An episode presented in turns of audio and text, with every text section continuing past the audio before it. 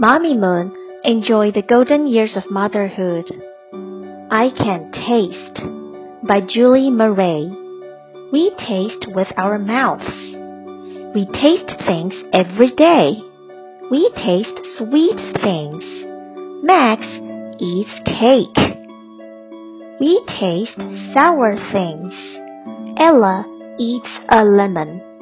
We taste salty things. Bela eats chips. We taste spicy things.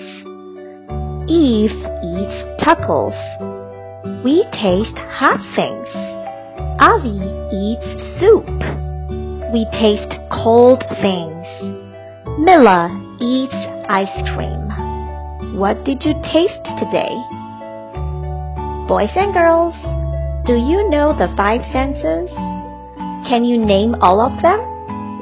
They are sight, smell, hearing, touch, and taste.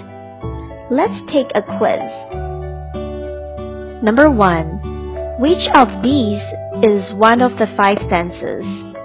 Being nice or taste? The answer is taste. Number two. If something may burn your mouth, it is called sour or spicy. That's right. The answer is spicy. Number three. Chips are salty or sweet. The answer is salty. Number four. Lemons are spicy or sour. The answer is sour.